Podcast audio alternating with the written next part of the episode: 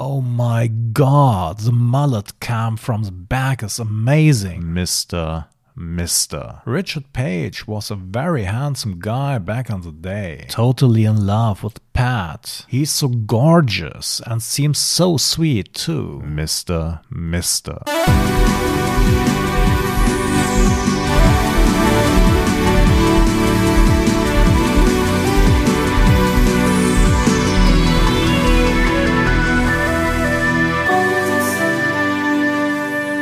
Voice of Summer, der 80er Podcast, ist zurück mit Folge Nummer 34 und heute sprechen wir über eine amerikanische Band, die es in den 80ern zu einiger Berühmtheit geschafft hat, trotz eines eigentlich bescheuerten Bandnamens. Sorry, Jungs.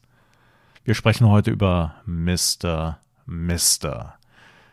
Deren Musik, ihr wisst es genau, findet sich auf so gut wie jedem ausgesuchten 80er-Jahre-Sampler. Außerdem gehen wir heute der Frage nach, wie wird man eigentlich ein Two-Hit-Wonder?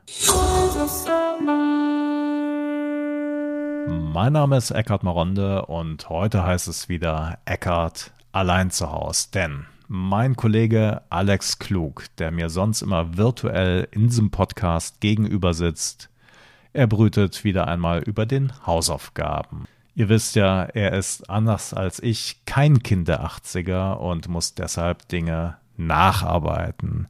Das ist dann die Ungnade der späten Geburt. Heute lernt er mit den ersten drei Staffeln von Ein Colt für alle Fälle erstens, warum Colt Sievers ein cooler Typ ist und zweitens, warum Howie immer die Hauer abbekommt. Boah, war der flach. Ich bekomme hoffentlich jetzt keine Haue ab, weil ich gerade gesagt habe, dass die Band, um die es heute geht, einen bescheuerten Namen hat. Mr. Mister. Ähm, 1985 hatte die Band zwei Nummer 1 Hits in den USA, zwei große Hits auch in Europa, nämlich einmal Broken Wings und dann Curie. Und das sind zwei Songs, die eigentlich unterschiedlicher gar nicht sein können. Wir kommen da gleich noch darauf zurück. Wenn wir von Mr. Mister sprechen, müssen wir von Sänger Richard Page sprechen. Eine ganz interessante Gestalt.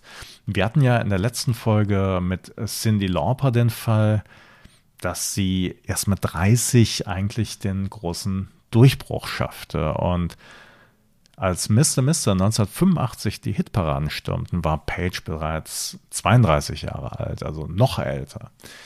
Ähm, er hatte allerdings schon eine ja, halbe, mehr oder weniger erfolgreiche Karriere hinter sich. Und die schauen wir uns erstmal an.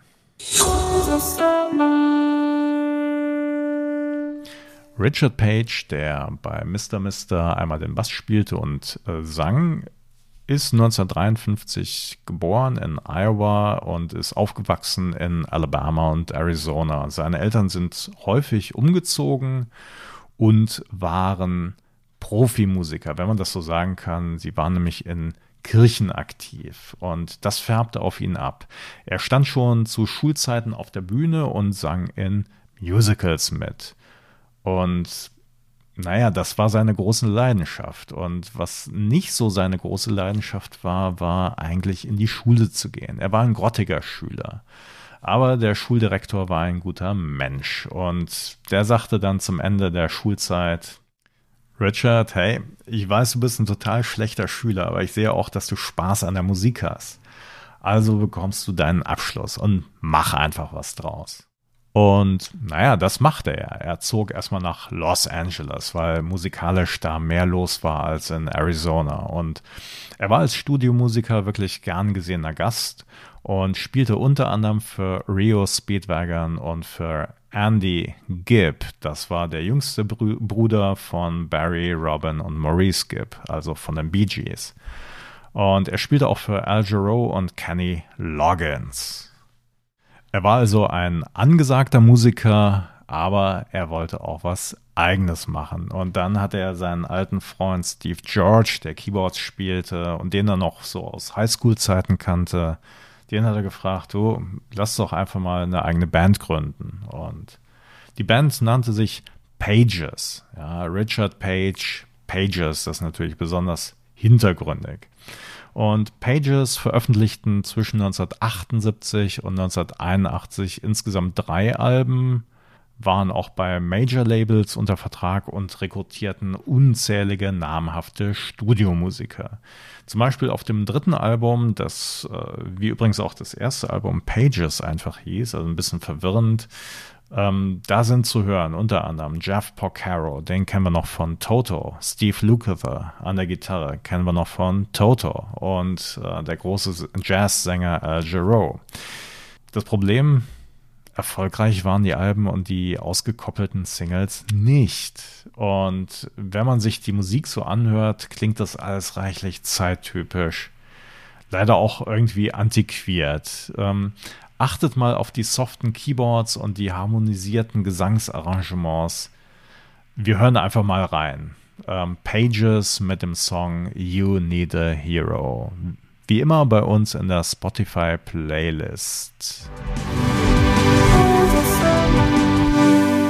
Das war die Vorgängerband von Mr. Mister, nämlich die Band Pages mit dem Song You Need a Hero. Und hier finde ich ganz spannend, welches Genre eigentlich für die Band genannt wird.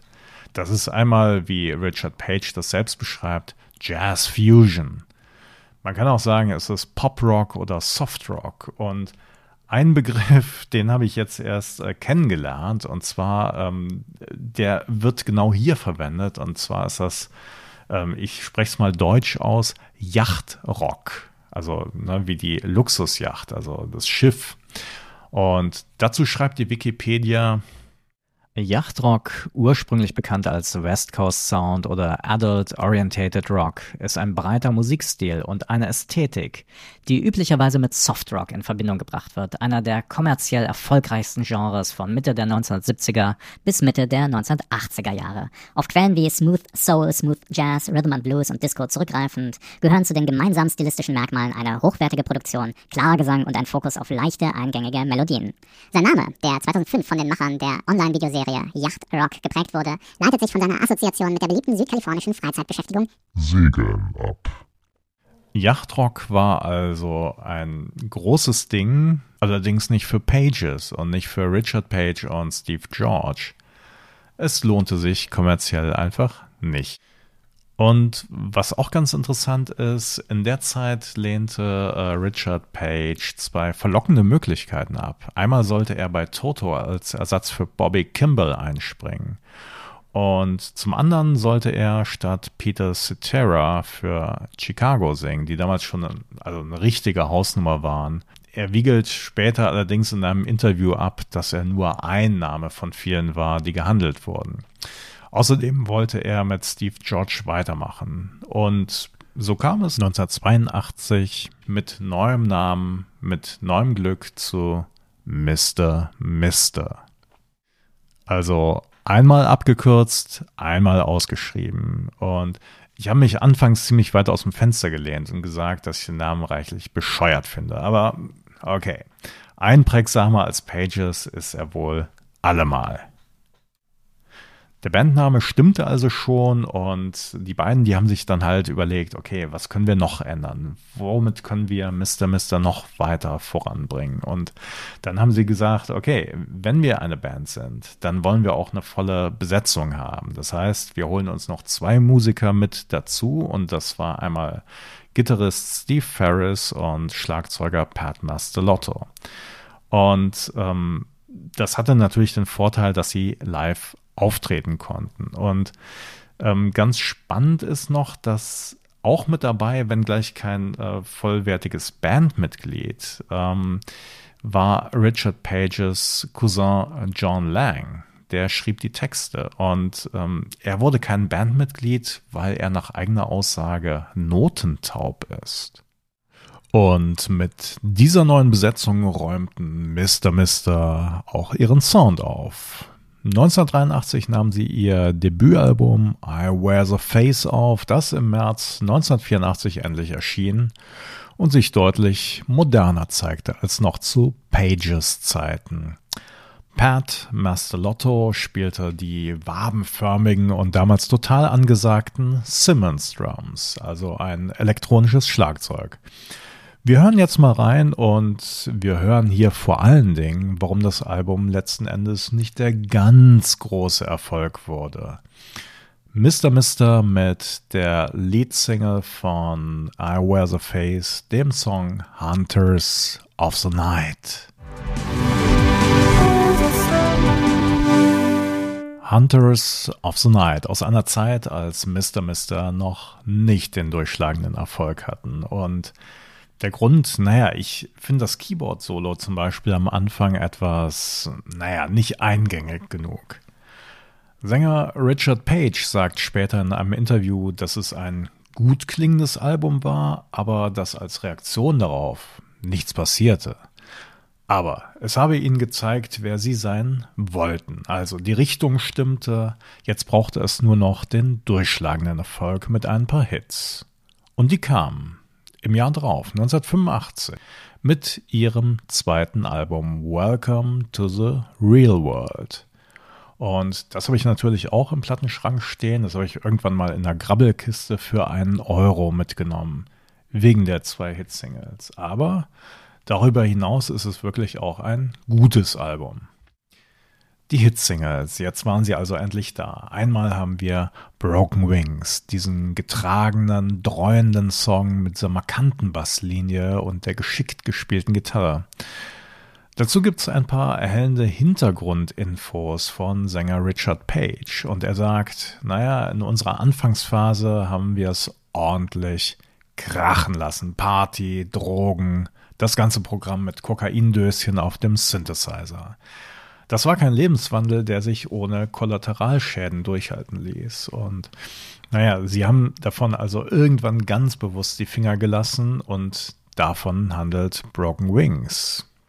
Ganz spannend ist noch, dass Mr. Mister eigentlich gar nicht davon ausging, dass Broken Wings ein Hit werden könnte, denn der Song war einfach viel zu lang. 5 Minuten 45. Das war nach damaligem Maßstab knapp zwei Minuten zu lang.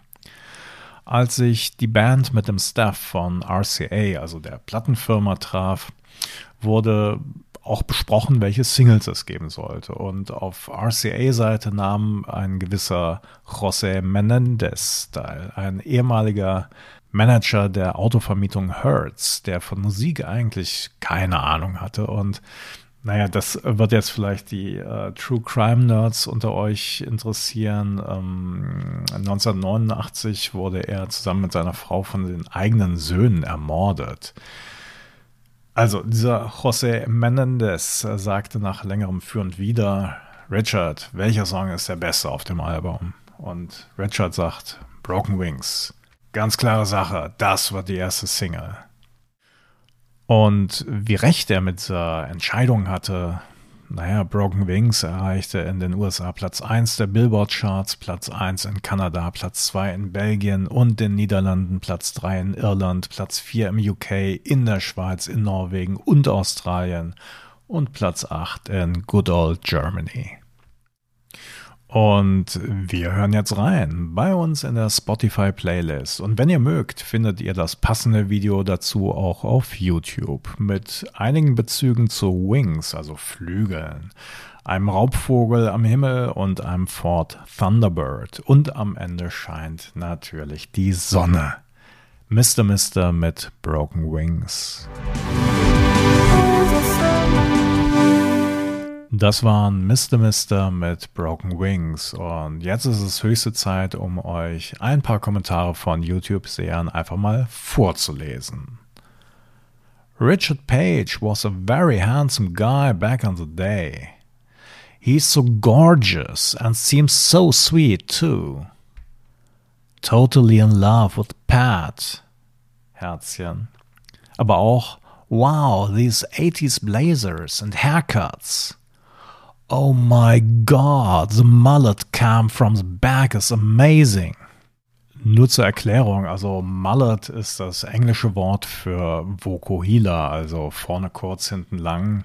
Und die Mullet Cam war dann halt eine Kamera von hinten.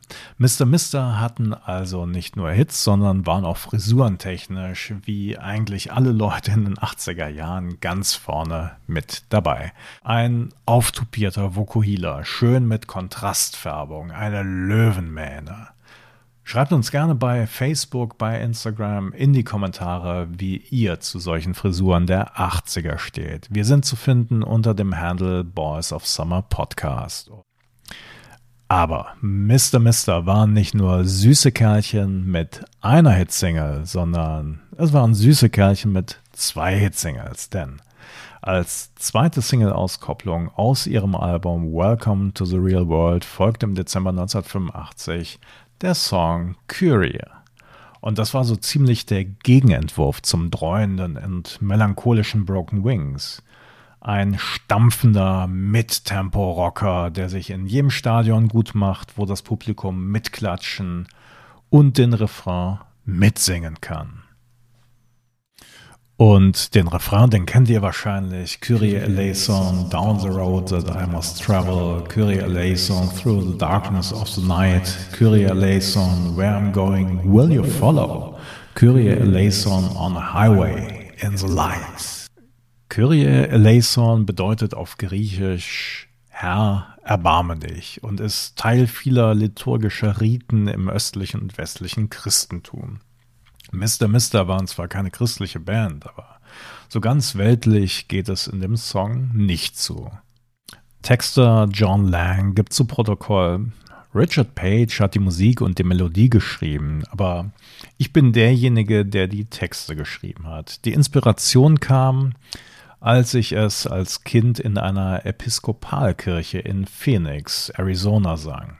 Und Richard Page ergänzt, ich bekomme viel Kraft aus der Meditation, davon still zu sein und zu erkennen, dass das, was ich tue, im Vergleich zum Universum unbedeutend ist. Darum geht es in dem Song. Das ist natürlich schon ein schöner Kontrast. Ne? Der Sänger singt über so, ja, eigentlich stille Dinge und verpackt es das in einen absoluten Stadionstampfer, wo die Leute mitgrölen, mitsingen und mitklatschen können. Wir hören einfach mal rein und achtet mal am Anfang auf die Keyboard-Arpeggien, also diese Tonreihenfolgen, die sich immer wiederholen. Und die sind definitiv nicht von Hand eingespielt worden. Das war Mr. Mister mit Kiri und auch hier noch die Ergebnisse aus den Hitparaden. Platz 1 in den USA, Kanada und Norwegen, Platz 3 in der Schweiz, Platz 5 in Österreich, Platz 6 in Irland, den Niederlanden und Schweden und Platz 7 in Deutschland. Mr. Mister sind also mit Broken Wings und Curiel zum Two-Hit-Wonder geworden. Geworden. Das ist die steile oder vielleicht nicht ganz so steile These, die ich hier aufstelle. Steile These, steile These. Wie bleibt man dann aber ein Two-Hit-Wonder? Naja, ganz einfach.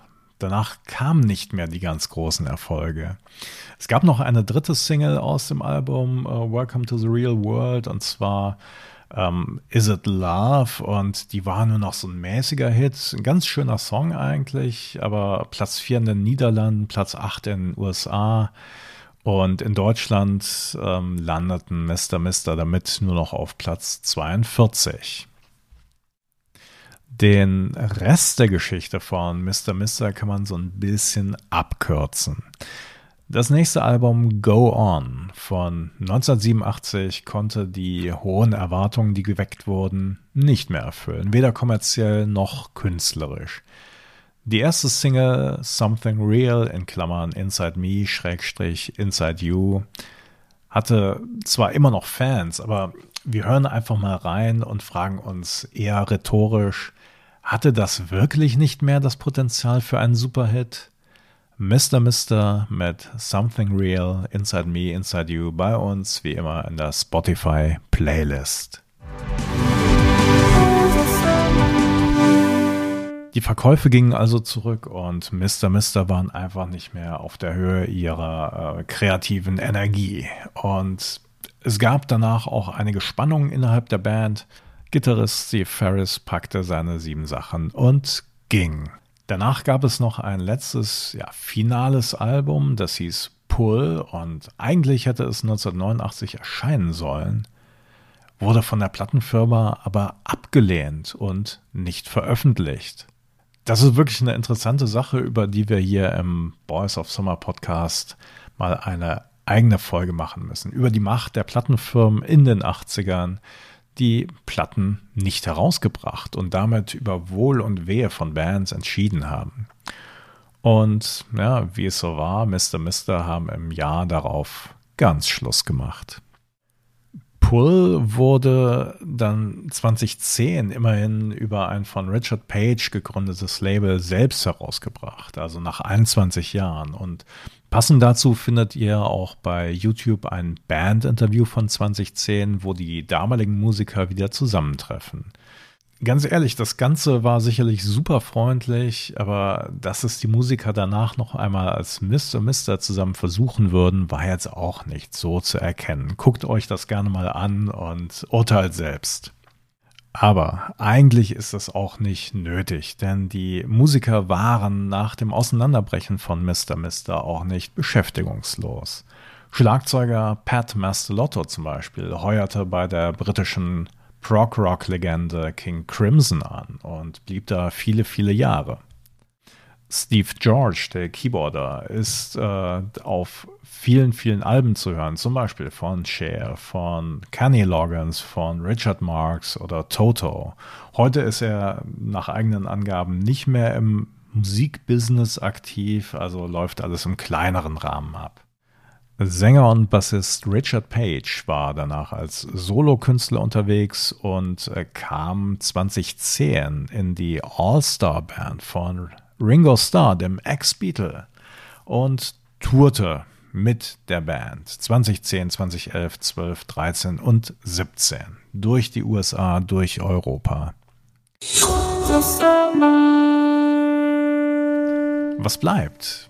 Mr. Mister sind eine Band gewesen, die die 80er Jahre wirklich verkörpert haben wie kaum eine andere. Und was bleibt, sind natürlich zwei große Hits: Broken Wings, Courier, Elason. Ein markanter Name und natürlich auch Frisuren der 80er. Das war's für heute. Mir bleibt noch der Hinweis, wir sind auf Facebook zu finden, wir sind auf Instagram zu finden mit eigenem Content, den ihr Herzen kommentieren und liken könnt, wie ihr wollt, unter dem Handle Boys of Summer Podcast. Und falls ihr keine Herzchen mögt, ihr könnt es auch anderweitig krachen lassen. Gebt uns einfach fünf Sterne auf Spotify, auf Apple Music, auf der Plattform eurer Wahl. Und wenn ihr es ganz dicke habt, wir sind auch auf Patreon zu finden. Dort könnt ihr uns finanzielle Zuwendungen machen mit zwei Euro im Monat, fünf Euro im Monat, wie ihr wollt, seid ihr dabei. Damit es heißt, Welcome to the Real World, Boys of Summer. In diesem Sinne, wir hören uns in zwei Wochen wieder. Gute Nacht.